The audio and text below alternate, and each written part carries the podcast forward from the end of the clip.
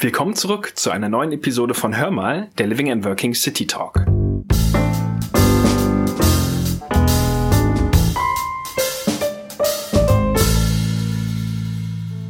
Unsere heutige Folge ist eine ganz besondere, denn es handelt sich um unser Staffelfinale. Um noch einmal einen Blick zurück, aber natürlich auch auf die Gegenwart und die Zukunft zu werfen, habe ich heute unseren Fondsmanager Walter Soll eingeladen. Hallo Walter, schön, dass du heute wieder mit am Start bist. Hallo Oliver, immer gerne. Walter, wir haben in unserem Podcast ja viele Themen beleuchtet und auch sehr viele spannende Gäste eingeladen zu unserem offenen Immobilienfonds. In unserer allerersten Episode hatte ich mich mit dir ausgetauscht zum Fondskonzept und du hast gesagt, dass das für dich persönlich was ganz Besonderes ist. Berichte doch mal, hat sich was geändert seitdem?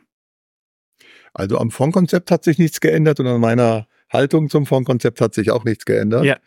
Ähm, Nochmal in Erinnerung gerufen, was machen wir? Wir allokieren entlang großer sozioökonomischer Trends. Das heißt, wir versuchen mit unseren Immobilieninvestments die Dinge abzubilden, die sich aufgrund von Megatrends, aufgrund von gesellschaftlichen Entwicklungen äh, als Assetklassen darstellen, wo die Nachfrage nach Flächen durch die Trends bedingt ähm, nachhaltiger Natur ist. Also mhm. wir nicht fürchten müssen, dass wir mm, in, im Rahmen einer konjunkturellen Flaute oder sonstiger Besonderheiten plötzlich vor dem Ausstehen, was äh, Mietflächennachfrage angeht oder nach was äh, Mietpreisentwicklungen angeht, das hängt ja alles zusammen. Also dieses Konzept halte ich nach wie vor für absolut richtig. Ähm, und das beschränkt uns ja auch nicht, darüber nachzudenken, ob es nicht andere, ob sich nicht weitere Trends entwickeln oder aus sich, ob sich aus den großen Megatrends, die wir abbilden, nicht äh, weitere Erkenntnisse ergeben, die dann auch in Bezug auf die äh, Allokation der Assets äh, nochmal ähm, zum Nachdenken, Überdenken ähm, anreizen.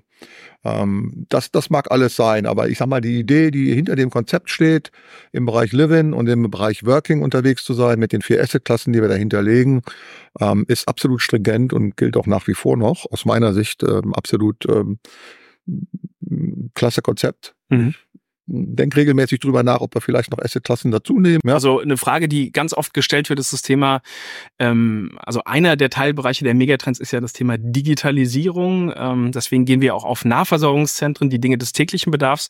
Und eine Frage, die dann oft in den Gesprächen aufkommt, ist, Mensch, Logistik würde da ja auch perfekt zu diesem mhm. Megatrend äh, reinpassen. Ne? Mhm.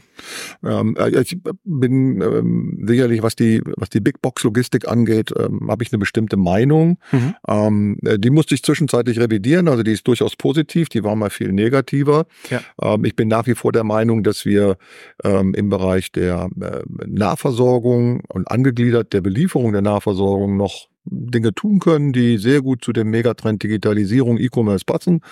Ähm, der Fachbegriff ist äh, die Last Mile Distribution, also sozusagen die Ladekante, von der aus die Produkte entweder direkt zum Endkunden ausgeliefert werden ähm, oder ähm, die sozusagen der Versorgung äh, innerstädtischer Filialbetriebe, Bäckereien und so weiter dienen. Mhm. Ähm, das sind sehr interessante As Assetklassen, die wir, die wir auch immer auf dem Schirm haben.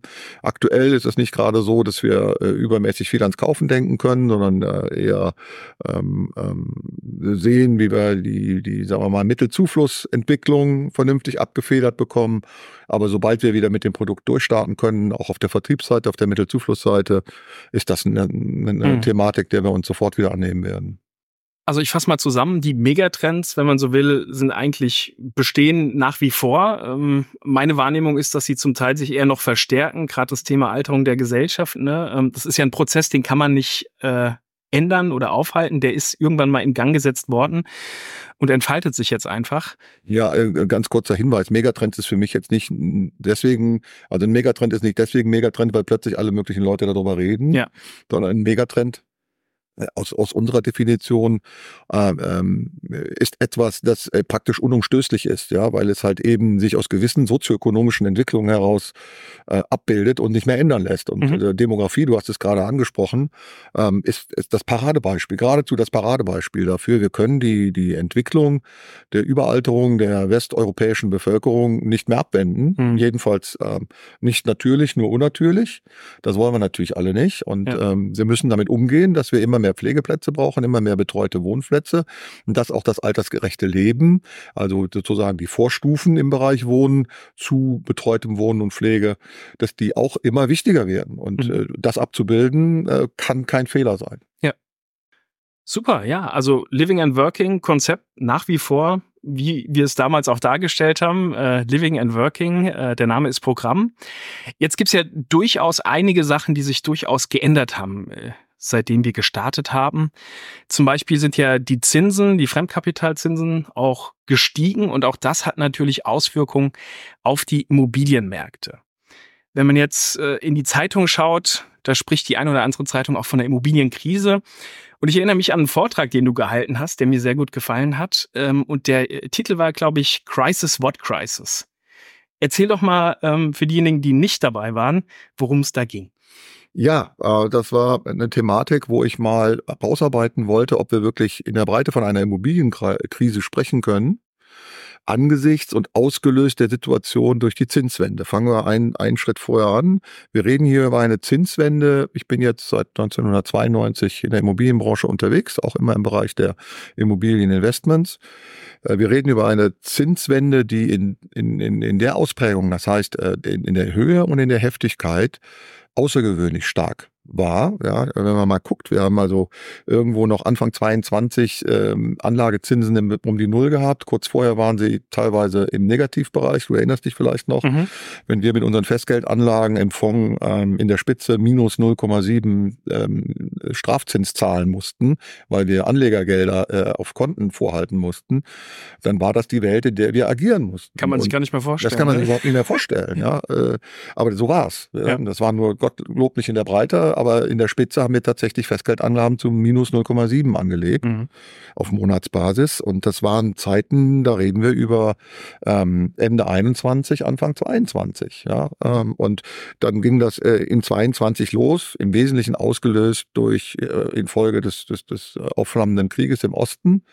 Äh, und der damit verbundenen Energiepreisverteuerung, der Inflationseffekte, die das hatte, waren wir Mitte 2022 schon im Bereich von zweieinhalb Prozent Anlagezins. Äh, und äh, ähm, das sind schon mal von 0,7 minus auf zweieinhalb, das sind schon mal über drei Prozent Zinsunterschied in mhm. wenigen Monaten.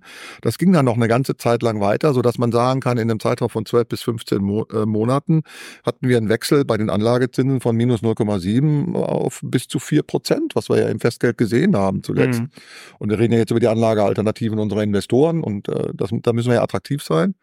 Und das ist natürlich eine Geschichte, dass innerhalb von 12, 15 Monaten sich das Zinsniveau, die Zinswelt um 5% ändert, annähernd 5% in der Spitze das ist etwas, was ich in der Heftigkeit so nicht ähm, äh, erlebt habe in meinen, in meinen 30 Berufsjahren. Und das als, äh, als, als Auslöser für die Themen, die sich dann halt jetzt eben ähm, ergeben haben und die den einen oder anderen äh, verleitet haben, von einer Immobilienkrise zu sprechen, waren halt Anlass für mich, da mal drüber nachzudenken, ähm, weil wir ja Folgendes sehen im insbesondere im, im, im Living and Working Portfolio. Mhm. Wir sehen steigende Mieten, wir sehen ähm, Leerstandsflächenabbau, das Ganze in der Periode, ähm, insbesondere im Jahr 2023, aber auch schon 2022. Und das ist das Ergebnis ähm, äh, äh, der Allokation in die richtigen Immobilien-Asset-Klassen, ja, ähm, die also sozusagen ähm, un unaffektiert sind, auch ohne Zinswende unaffektiert waren von äh, bestimmten Entwicklungen, mhm. ähm, wie zum Beispiel Wohnen oder halt eben auch Healthcare ja, aber auch der Nachver auch die Nachversorgung, die ja auch schon während Corona außergewöhnlich gut performt hat. Und, und da konnte man das nicht feststellen. Ja, wir, wir steigern unser, unser, unser Betrieb, Betriebsergebnis, also das Ergebnis aus Vermietung. Mhm. Ähm, wir, wir, wir steigern ähm, ähm, unsere Vermietungsquote, wir, also wir, wir bauen den Leerstand ab. Und das alles in einer Phase, wo andere von der Immobilienkrise sprechen. Und dann mhm. muss man sich halt mal überlegen, wie definiere ich denn jetzt eine Immobilienkrise? Und wenn ich mal auf die wesentlichen Treiber gucke, sind das derer im Grunde vier, wenn man so will. Ja, das ist das eine ähm, ähm, Entscheidende ist die Frage, ähm, wie entwickeln sich die Mietpreise? Die nächste Frage ist, wie entwickelt sich die Flächennachfrage? Mhm. Die äh, nächste Frage ist, und das hängt alles ein bisschen zusammen, wie geht das mit dem Wert der Immobilien weiter? Und die letzte Frage ist, was sind denn eigentlich jetzt die Fremdkapitalzinskonditionen, zu denen ich agiere? Ja. Und wenn man da jetzt mal ähm, diese vier Kriterien zur Hand nimmt, um eine Immobilienkrise zu definieren, dann sind mal mindestens zwei davon in der aktuellen Umfeld nicht erfüllt. Wir sehen mhm. weder einen Verfall der Flächennachfragen, noch sehen wir einen Verfall der Mieten. Mhm. Ja, ganz im Gegenteil, in der Assetklasse Wohnen steigen die Mieten. Ja, ähm, weiterhin, also auch während der vermeintlichen Immobilienkrise, so muss ich sagen. Was wir sehen, ist eine starke Veränderung der Finanzierungskonditionen mhm. und das halt halt eben auch einen starken Einfluss auf die Bewertung der Assetklasse Immobilien im Vergleich zu den Anlagealternativen. Mhm. Ne? Das ist der Hebel, den wir, äh, der aus der Finanzierung sehen. Also das heißt, als Bestandshalter werden die Finanzierungskonditionen für mich schlechter im Moment. Das ist klar, wenn ich Darlehen aufnehme, dann habe ich höhere Zinsen zu zahlen im Moment. Das ist halt nun mal das Wesen einer Zinswende mhm. in dem Zusammenhang. Aber, und das ist eigentlich viel schlimmer aus Sicht äh, des offenen Immobilienpublikumsfonds, ich habe Druck auf den Immobilienwerten. Und das, obwohl ich bessere Vermietungsleistungen habe, höhere Auslastungen, ähm, Mietsteigerungen ähm, indexbezogen, ja, also durch, durch unser hohes Maß an, an indexierten Mietverträgen partizipieren wir halt eben auch an Inflation. In dem Fall jetzt mal aus Sicht unserer Anleger ist Inflation nicht nur schädlich, sondern halt mhm. halt eben auch begünstigend in Bezug auf unsere Einnahmen, auf die Mietentwicklung. Und äh, da passiert nichts. Also operativ ist alles im, im, im Lot im, im Portfolio, ja. was halt eben auch mit den Assetklassen, die wir bedienen, zusammenhängt natürlich. Mhm. Aber wir haben halt eben veränderte fin Finanzierungskonditionen. Das stört uns nicht so sehr, weil wir als offener Immobilienpublikumsfonds sowieso relativ niedrig ausfinanziert sind, schon nach Gesetz. Ja. Ähm, aber äh, die Zinskonditionen üben halt einen mächtigen Druck auf die Wertentwicklung aus und damit müssen wir umgehen, weil, und das wissen viele vielleicht nicht so, die Wertentwicklung der Immobilien ist eine Komponente der Anteilspreisentwicklung des offenen mhm. Immobilienfonds. Und wenn ich dort keine Wertentwicklung habe, dann kann ich insofern auch keine Anteilspreisentwicklung aus dieser, aus dieser Komponente ziehen. Das heißt, wir, wir befinden uns aktuell in einem Umfeld, wo die Performance, die wir generieren, ähm, fast ausschließlich aus dem laufenden Bewirtschaftungsergebnis der mhm. Immobilien kommt. So, das sind so die Zusammenhänge und das hat mich dazu gebracht, äh, den Vortrag Crisis, What Crisis zu halten. Mhm. Und äh, ein oder andere war wirklich überrascht, äh, dass ich mich da hinstelle und sage, naja, haben wir denn wirklich eine Immobilienkrise? Aber nachdem man das alles mal so ein bisschen auseinandergezogen hat, ähm, habe ich doch den ein oder anderen nicken sehen. Ja, das stimmt. Ja, ähm, wir müssen jetzt nicht das Kind mit dem Bade ausschütten. Das ist eine unschöne Zeit aktuell, äh, was, was die Anteilspreisentwicklung angeht. Aber das heißt halt eben nicht, dass unsere Immobilien nicht das tun, was sie sollen, nämlich vermieten, äh, vermietet werden, bewirtschaftet werden und Eier für unsere Investoren legen. Mhm. Das tun sie nämlich. Ja. Über das Thema äh, Fremdkapitalzinsen hatte ich mich ja auch mit äh, Dr. André Glites äh, vom Research ausgetauscht. Da war es so, dass die natürlich in der Zeit gestiegen sind. Jetzt sehen wir eine Trendwende. Ähm, sie sind auch wieder gefallen und ähm, unser Research gibt ja auch immer Prognosen beziehungsweise den Hausview raus. Ähm, und da ist eben auch die Aussage, dass die weiterfallen. Wie ist denn deine Sicht äh, auf, auf die Thematik hier? Also zunächst einmal sehen wir das. Ja, mhm. wir haben ein sehr starkes Research. Der André ist äh, äh, Spitzenmann. Das ganze Team von Mark Butch ist sehr gut. Ja. Großes Vertrauen in, in, die, in die Vorausschau unserer Research-Kollegen. Die machen einen tollen Job und das nicht kurzfristig schon, sondern seit Jahren. Also insofern sehr zuverlässig die Prognosen. Äh, das immer genau monatsgleich ausgeht zu dem, was sie forecasten. Ne? Es passieren halt eben auch Dinge. Also das muss man alles mit dem, mit dem nötigen Augenmaß betrachten, aber die Linien, die stimmen.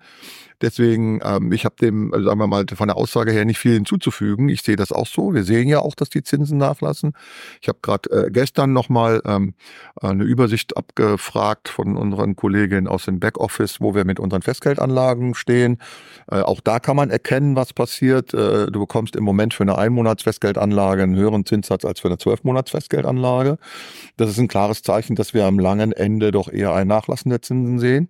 Unser äh, Research sagt uns, dass das äh, über 2024 und auch noch 2025 so sein wird, dass wir mit den Zinsen, den Fremdkapitalzinsen, nur mit den Anlagezinsen entsprechend runterkommen werden.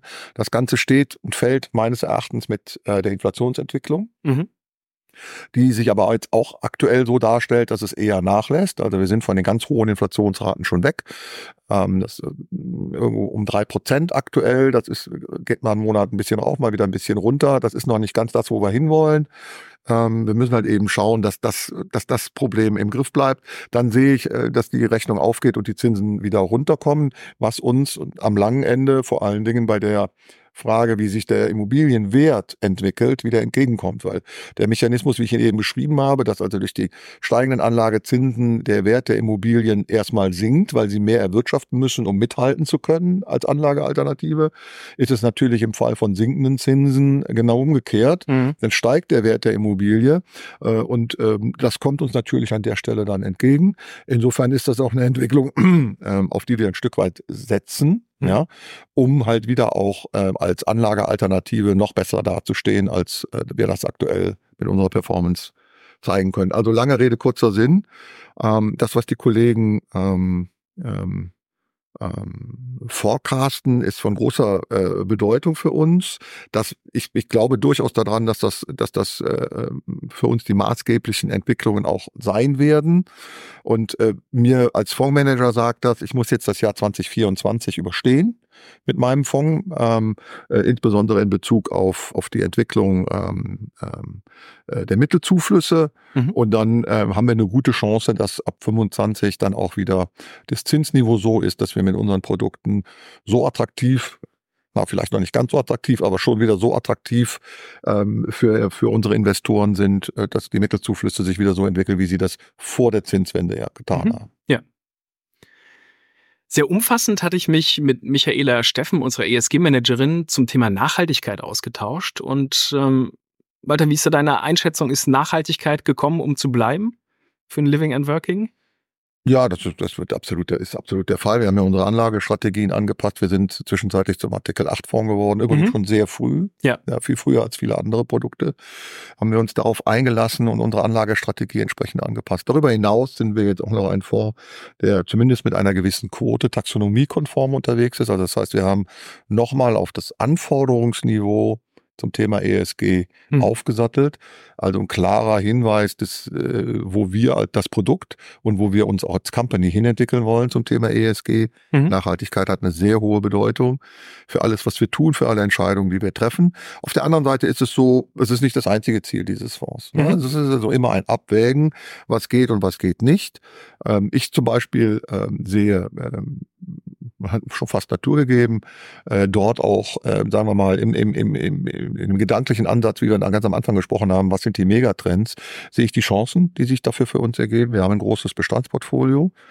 Wir haben relativ wenig PV-Anlagen auf den Dächern. Mhm. Ja, das ist also etwas, wo wir tatsächlich auch ähm, ähm, jetzt weniger ähm, äh, zum Thema äh, Reduzierung des Energieverbrauchs, was ein, eigentlich eines unserer Hauptthemen ist in der Anlagestrategie, aber dann halt eben doch sozusagen indirekt Produzieren von CO2, CO2-freies Produzieren von Energie, äh, Chancen sehen, die wir wahrnehmen wollen. Also insofern ähm, äh, das Thema ist nicht gekommen, um wieder zu gehen, sondern das ja. Thema ist gekommen, um zu bleiben. Wir nehmen das sehr ernst, aber wir haben halt eben auch die anderen Ziele, insbesondere natürlich auch das Performance-Ziel des Fonds, ja. weiterhin im Auge. Wir hatten auch ähm, Gäste zum Thema Transaktionen eingeladen. Und ähm, wenn ich es richtig im Kopf habe, hast du ja mit den Publikumsfonds von uns ähm, in den letzten Jahren rund 70 Objekte waren es, meine ich, in acht verschiedenen Ländern angekauft. Ähm, aktuell, auch wenn man in die Presse schaut oder sich auch austauscht mit Kollegen, ähm, hört man, dass an den Transaktionsmärkten relativ wenig passiert. Kannst du das aus der Praxis bestätigen? Mhm. Gerne noch die Zahlen. Ich habe äh, gerade nachgedacht, ob das passt mit den rund 70. Eigentlich bin ich schon über die 70. Ich habe gerade mal überlegt, wir haben mhm. im Living Working jetzt 41 Immobilien durch ja. das äh, Projekt Zuffenhausen, was wir jetzt äh, Ende letzten Jahres übernommen haben, Stuttgart sind 41, das, ne? genau, Stuttgart. Mhm. Und im, ähm, in, dem, in dem anderen Fonds, in dem ähm, reinen Wohnfonds, den wir noch machen, haben wir jetzt ähm, 36 äh, Immobilien drin. Das war auch äh, in diesem Monat hat es noch einen Übergang gegeben einer Projektentwicklung ähm, in den Bestand, so dass wir da jetzt bei 36 sind. Das mache ich auch nicht alleine, sondern ich habe da äh, super super Leute, die mir bei diesen Ankäufen ähm, äh, sozusagen die Last von den Schultern nehmen. Ähm, aber es ist natürlich schon so, zu, unterm Strich war ich bei allen Ankäufen involviert und das sind jetzt äh, immerhin 77 Immobilien in acht Ländern, die wir angekauft haben und ähm, davon haben wir im letzten Jahr genau null angekauft. Mhm. Ja, also wir haben Projekt, wir haben Übergänge von zuvor gekauften Projektentwicklungen in dem letzten Jahr gesehen. Das ist schon so. Also die Portfolien sind weiter gewachsen, aber das kommt aus Ankäufen die wir ähm, vor 2023 gemacht haben. Die letzten Ankäufe waren also 2022 tatsächlich. Und ähm, ich glaube, das, das sagt sehr viel. Ja, mhm. Wir haben also nicht in sieben Jahren 77 Immobilien angekauft, sondern in sechs Jahren. Ja. Ähm, und ähm, dann kommt ein Jahr, wo praktisch nichts mehr angekauft wird. Und das zu dem Zeitpunkt waren wir ja nach wie vor voll mit Liquidität, ne? ähm, wo wir das hätte, eigentlich hätten tun können. Was, was, was sagt uns das? Das sagt uns, dass wir es mit Transaktionsmärkten zu tun haben, die sich durch die Zinswende, bedingt durch die Zinswende, von funktionierenden Märkten im Sinne von großes Angebot und große Nachfrage zu, wie ich dann immer äh, das gerne mal nenne, disruptiven Marktkonditionen entwickelt haben, wo ähm, bedingt durch die Zinswende, bedingt durch die Unsicherheit, was denn das richtige Preisniveau für die Immobilie sein wird, zu dem man einkauft, eigentlich auf der Käuferseite nur noch diejenigen übrig geblieben sind, die darauf warten, dass jemand umfällt und unbedingt verkaufen muss, mhm. die also ähm, Preise, Transaktionspreise aufrufen, die mit dem nachhaltigen Wert der Immobilie, so wie wir daran gehen, dem Ertragswert äh, überhaupt nichts mehr zu tun haben, ähm, äh, was natürlich dann auch zu entsprechenden Diskrepanzen führt. Ähm, wenn ich auf den Markt gehe, ähm, im Vergleich zu den Werten, die ich in meinen Büchern stehen habe, das, das wieder in den Griff zu kriegen, ist halt die große Kunst. Das mhm. ist zum einen eine Frage, wann entwickelt sich der Markt wieder zu einem funktionierenden Markt, in dem also Akteure, die Käufer und die Verkäufer gleichgewichtig stark in die Verhandlungen eintreten, in dem Sinne, dass sie sagen können, okay, wenn ich den Deal nicht machen kann, dann mache ich halt den anderen Deal und der, der Verkäufer kann sagen, okay, wenn der Käufer nicht will, dann suche ich mir halt einen anderen Käufer. Während es hier jetzt aktuell disruptiv unterwegs ist, also derjenige, der verkaufen will, äh, nur auf so eine geringe Nachfrage äh, trifft, wie er das selten zuvor kennengelernt hat und diese Nachfrage dann auch eben von, von, ähm, von Investoren kommt, die tatsächlich darauf ähm, setzen, ja, jetzt ein Schnäppchen zu machen. Ich will es mhm. mal ein bisschen rheinisch vereinfacht darstellen ja. und äh, versuchen, also die, die, die Preise auf ein Niveau zu senken, äh, die eigentlich mit der, mit der nachhaltigen Ertrags Potenzial der Immobilie schon überhaupt nichts mehr zu tun haben. Mhm. Man kann jetzt sagen, so ist halt der Markt, natürlich ist er das, mhm. aber ähm, das ist natürlich eine Situation, in der das Transaktionsniveau äh, ein völlig anderes sein muss. Weil wer mhm. jetzt nicht verkaufen muss, der wird es auch wahrscheinlich nicht tun.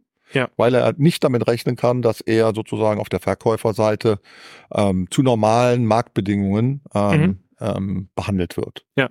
Und das ist halt die Situation, in der wir uns befinden. Deswegen passiert zu wenig an den Transaktionsmärkten. Deswegen ist es so unbestimmt, wo die Immobilienwerte aktuell eigentlich hingehören, sozusagen, mhm. ja, wo, wo sie tatsächlich jetzt angesiedelt sind. Und ähm, sobald sich sozusagen das, äh, das Zinsniveau auf ein nachhaltiges Niveau wieder einpendelt, und mhm. ich habe eben darauf hingewiesen, Inflationsziel, europäisches, der EZB-Inflationsziel, die daraus abgeleitete Zinsniveaus. Wir rechnen alle damit, dass es irgendwo zwischen zwei und drei Prozent liegen wird, das Niveau. Niveau, mhm. kann man auch wieder sagen, okay, äh, wenn mir jetzt einer einen Preis bietet, der relativ zu diesem Zinsniveau völlig outstanding ist, nichts mit der Realität zu tun hat, gehe ich halt von dem weg und suche mir jemand anderen, der mhm. zu diesen Zinskonditionen sozusagen zu den Alternat Anlagealternativen relativ Kaufpreise bieten kann. Und dann wird es auch wieder Transaktionen geben. Ähm, wenn man sich anschaut, dass wir hier vielleicht noch ein Fünftel oder, oder ein Sechstel der Transaktionen sehen, wie wir sie vor 2022 gesehen haben, dann versteht man auch, wovon ich da in dem Zusammenhang mhm. spreche. Mhm. Ja. Was wir auch gelernt haben, war, ähm, in einer der Episoden, dass das A und O auch für einen gut funktionierenden offenen Immobilienfonds natürlich einer der Pfeiler auch ein gutes Immobilien-Asset-Management ist.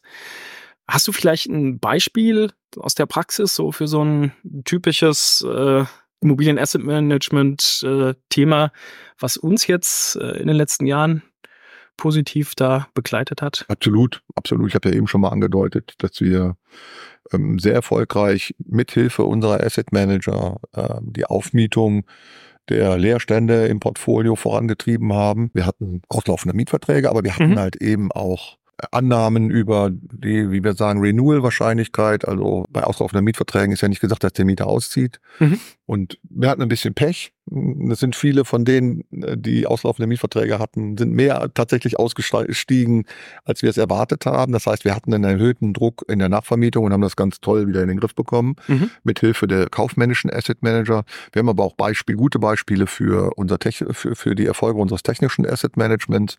Zum Beispiel äh, die, ich sag mal, in der laufenden Baumaßnahme Stuttgart-Zuffenhausen nachträgliche Maßnahme ähm, noch eine Photovoltaik aufs Dach zu nehmen, mhm. um äh, Mieter, Mieterstrom zur Verfügung zu stellen. Ein Thema, ich habe es eben mal angesprochen, wo ich großes Potenzial äh, für alle offenen Immobilienpublikumsfonds, aber auch natürlich für den Living and Working sehe.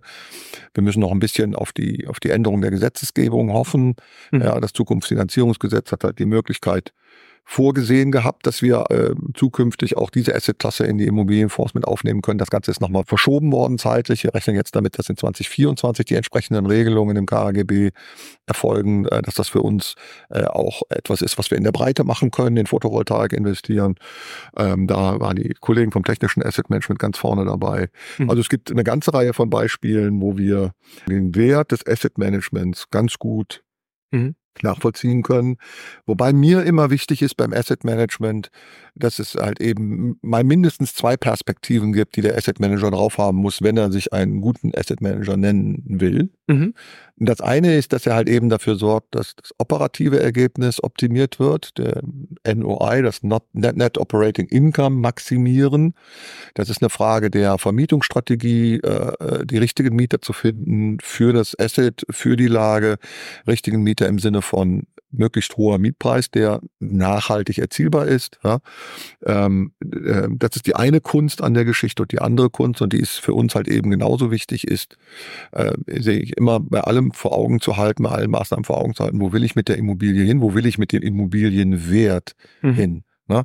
Ja. Äh, Gibt es da Potenziale, die ich heben kann? Oder bin ich auf einem Niveau, das ich ähm, äh, halten muss? Oder bin ich halt eben auf einem Niveau, und das ist auch eine Frage der Vermietung und des Gebäudezustands, wo es noch viel Potenzial nach oben gibt, wo eigentlich meine meine Perspektive als Asset Manager sein muss, jetzt nicht unbedingt auf die aktuelle Optimierung des NOI zu achten und lieber mal einen Mietvertrag auslaufen zu lassen und nicht direkt wieder neu zu vermieten, sondern den Leerstand zu nutzen, um halt eben die Immobilie aufzuwerten durch Maßnahmen, mhm. sei es ESG, sei es ähm, New Work, also äh, die Aufwertung von Office-Flächen, ähm, sei es im Bereich ESG, zum Beispiel Photovoltaik nachzurüsten oder solche mhm. Themen oder äh, ein großes Projekt, was wir aktuell äh, laufen haben, ist die Digitalisierung der, der Verbrauchsmengenerfassung. Mhm. Solche Geschichten, da muss man dann auch mal in, in die Eingeweide der Immobilie eingreifen und da kommt es dann halt eben auch darauf, nicht darauf an, dass man vielleicht mal zwei Monate auf einer Fläche keine Mieten hat, sondern kommt es eher darauf an, nachher eine Fläche zu haben, mit der man sozusagen Mieter, die sehr viel Wert auf eine hochwertige ESG-seitige, nachhaltige Ausstattung äh, legen, gewinnen zu können, die dann auch gerne bereit sind, ein bisschen mehr Miete dafür zu bezahlen. Also gut ist das Asset Management eben nicht nur dann, wenn es mir einen optimalen äh, ähm, Einnahmestrom liefert, sondern ähm, gut ist es vor allen Dingen dann, wenn es auf der einen Seite auf die Einnahmen guckt, aber auf, die anderen, auf der anderen Seite schaut, ähm, ähm, wie sich der Wert der Immobilie entwickelt mhm. oder wie er sich stabilisieren lässt, wenn er schon ziemlich weit oben ist. Ja. Was wir auch äh, in der Folge mit Matthias Katburdak beleuchtet haben, war das Thema Fund Operations. Das ist ja eine Abteilung, die unglaublich viel abdeckt, also beispielsweise von der Überwachung, Anteilswertberechnung beziehungsweise die jährliche Ausschüttung. Aus deiner Sicht äh, gab es da eine besondere Challenge, äh, die dich beziehungsweise dein Team da auch äh, mit, äh, mit gefordert hat? Ja, also erstmal Respekt äh, ja. vor Matthias und seinem Team und der Leistung, die da abgeliefert wird. Die Kollegen stehen immer so ein bisschen im Schatten. Mhm. Ja, ähm, Deswegen haben wir sie ja auch mal hier in der Folge, weil es ist ein ganz, ganz wichtiger Teilbereich, der Absolut. ja im Verborgenen in der Regel liegt. Ja, genau, das spielt sich so ab. Und ähm, es gibt kein Lob dafür, wenn es funktioniert. Mhm. Aber was dahinter steckt, dass es funktioniert, das äh, kommt meist ein bisschen kurz, muss man sagen. Ähm, ich ich versuche mal die Dimension aufzumachen. Ne? Die, du hast es eben angesprochen, für die Ermittlung des Anteilspreises zuständig. Das sagt sich so leicht. Ne? Wenn man sich mal diese ungeheuerlichen Datenmengen anschaut, äh, die dazu führen, dass wir jeden Tag einen Anteilspreis haben mhm. ähm, und wie die verarbeitet werden und vor allen Dingen, wie die qualitätsgesichert werden, ähm, äh, dann, dann, dann bekommt man mal so ein Gefühl dafür, was das bedeutet. Das sind objektbezogene Daten. Mhm. Das sind Mieten, das sind Kosten, das sind CapEx, also äh, ähm, Investitionen in die Immobilie Mhm. Das sind aber auch die fondsbezogenen Daten. Ja, ja. Ähm, die gesamten Kosten, die auf der Fondsebene anfallen, die gesamten, die, die Liquiditätssteuerung, Mhm, ja, ja. Ähm, ähm, hier insbesondere ja jetzt interessant geworden das Thema ähm, Anlagezinsoptimierung. Ja, mhm. ist eine wesentliche Komponente der Einnahmen geworden. Genaue Gegenteil von dem, was es vor zwei, drei Jahren mal war. Ne? Wir haben äh, Daten, die aus dem Ausland kommen, äh, wo wir im Regelfall über, über äh, Ankaufsstrukturen investiert sind, sogenannte SPVs. Ähm, ähm, also äh, Immobiliengesellschaften ins Deutsche übersetzt, ähm, äh, die müssen verarbeitet werden. Es kommen unzählige Daten aus der, aus der, aus der Bewertung der Immobilien. Wir bewerten jede Immobilie viermal im Jahr und haben zwei Gutachter pro Bewertung. Ja, mhm. Also das ist von, allein schon von der, von der, von der Wertentwicklung her äh, sehr aufwendig, das zu betreuen. Aber wir haben natürlich auch steuerliche Komponenten. Wir haben ein Rückstellungswesen. Na, wir müssen halt äh, Vorsorge treffen. Sobald wir wissen, da kommt was auf uns zu, müssen wir das einpreisen. Das wird dann im Regelfall über, über die Verwaltung von Rückstellungen gemacht. Ähm, wir haben Finanzierungsdaten ja, aus unseren Finanzierungen, äh, wo wir äh, Dauerzinsbuchungen überwachen müssen, ob das alles ordentlich läuft, wo auch äh, aus dem System Daten für die Banken ausentwickelt werden müssen, das ganze Reporting aus diesen Daten heraus. Also wenn man das mal alles zusammennimmt und dann sagt, okay, da kommt jeden Tag ein Anteilspreis raus und einmal im Monat mhm. Äh, bekommen wir ein Reporting über über, über alles sozusagen, dann äh, bekommt man so ein bisschen eine Vorstellung davon, welche ungeheuerlichen Datenmengen dort verarbeitet werden. Und es ist halt eben so, dass das Leute braucht, die verstehen, wie das alles zusammenwirkt. Mhm. Ne? Also äh, da reicht mir nicht der, der einfache Steuerexperte oder da reicht mir auch nicht der einfache Treasury-Experte, der was von Finanzierungen versteht, sondern ich muss in meinem Fondcontrolling Leute sitzen haben, die äh, wissen, wie in dem Zahnrädchen Wirrwarr, in dem Getriebe, in der Metrik eines, eines, eines einer Anteilspreisberechnung eine Veränderung der Rückstellung an der Stelle in Verbindung mit einer Erhöhung der Steuerlast an irgendeinem SPV im Ausland wirkt. Und ja. das können die Leute von Matthias darstellen und das ist eine unglaubliche Hilfe für uns. Also also großen Respekt vor dem, was da läuft und gerne mal die Kollegen in Sonnenlicht stellen und sagen, ja, mal hier. Definitiv. Ja, wir machen das jetzt seit sieben Jahren. Wir sind praktisch fehlerfrei. Das heißt, wir haben keine Probleme. Äh, ganz ohne Fehler geht es nirgendwo. Ähm, jeder, der da sozusagen den, den, den, den Stein werfen möchte, der soll das gerne tun. Aber ja. ähm, so problemfrei und so qualitätsgesichert, wie wir das jetzt seit sieben Jahren in dem Team betreiben, Respekt. Walter, nachdem wir jetzt in den Rückspiegel geschaut haben, aber auch eine aktuelle Bestandsaufnahme zum Living and Working gemacht haben, wie gewohnt noch eine private Frage zum Schluss. Wo geht denn deine nächste Reise hin? Ist es wieder äh, Afrika? Oder? Ja. du hast das ganz gut im Griff. Tatsächlich haben wir äh, für dieses Jahr zwei Reisen geplant und eine davon geht äh, mit großer Wahrscheinlichkeit wieder in südliche Afrika. Ähm, sowohl meine Frau als ich, wir haben tatsächlich unser Herz dorthin verloren in diese Region und zieht es da immer wieder aufs Neue hin. Ähm, das hängt natürlich damit zusammen, dass wir das Exotische äh, lieben, ähm, äh, die Safaris, die Pirschfahrten ähm, und auch die Spaziergänge in der Nähe und begleitet ab und zu mal von dem einen oder anderen wilden Tier sind unglaublich tolle Erlebnisse. Ja. Aber es ist landschaftlich wunderbar. Wir lieben die Menschen, die dort leben. Die ganze Region hat eine sehr, sehr hohe Attraktivität für mich und deswegen werden wir wohl als nächstes wieder in südliche Afrika fahren. Mhm. Ja, weiter. Vielen lieben Dank dass du so tiefe Einblicke wieder gegeben hast. Hat Spaß gemacht und ja, mach's gut und bis bald. Bis bald.